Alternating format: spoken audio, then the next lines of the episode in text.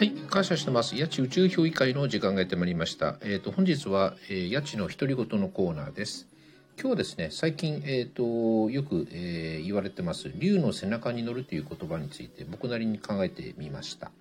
うん。まあ、竜の背中に乗るっていうとね、まあこうなんかイメージ的にはひょいとね、こうえっ、と竜の背中にまたがるような感じかなとは思うんですけど、僕はねこの竜の背中に乗るっていう言葉を聞いた時に、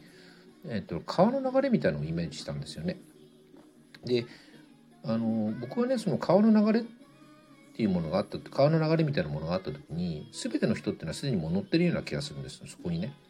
だからその流れに乗ろうとね努力しなくても、えっと、全ての人はもうすでにその流れに乗っていると僕は思ってるんですね。でよくねその流れに乗れてないなとかね流れに乗ってないなってまあその感じる時とか感じる人っていうのはその時にねその流れに逆らおうとしてるんじゃないかなと思うんですよね。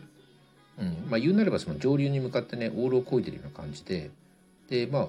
上流に向かってこう一生懸命漕いだとしてもあの川岸からねその人その逆流逆に逆らってこう漕いでる人を見てみると止まってるように見えると思うんですよ。でこの止まって見えるって実はその現状維持っていうことだと僕は思っててだからその流れに乗ってないイコール、えー現状を維持しようとしている状態みたいな感じがするんですよね。確かにねその今のね人間関係もそうですし社会的な地位もそうかもしれないんですけど、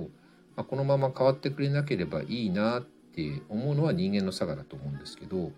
まあ、これ将来のその不安定さに対する恐れからそういう気持ちって湧いてくるんだと思うんですけどでも実はね地球を含む宇宙っていうのは常にその変化していて、えーっと変化しないっていうことはないんですよね。ずっと延々と変化し続けてて、まあ、これエントロピーの増大とかって言われてて、まあ、生成ルテンっていうのもそのそのことなんですけどね。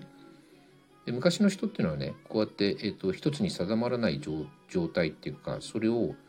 まあ、その鴨の長命の北条記なんかはそうですけど儚いって表現してましたけど実は儚いと感じているのはこの宇宙で人間だけなんですよね。なぜかっていうと宇宙の法則は儚いっていう文字がないんで、うん、常に変化しますからね。だからその現状が変わるっていうのはまあ怖いことなのかもしれないですけどねでもねそのオールを漕ぐのをやめてその流れに身を任せる、まあ、流れに乗るとねまあ自らが望む方向っていうのに勝手に僕は誘われるような気がするんです。うん、それが竜の背中に乗るっていうことなんじゃないかなってね僕は思うんですけどね。うん、こんな独り言でした。それではごきげんよう。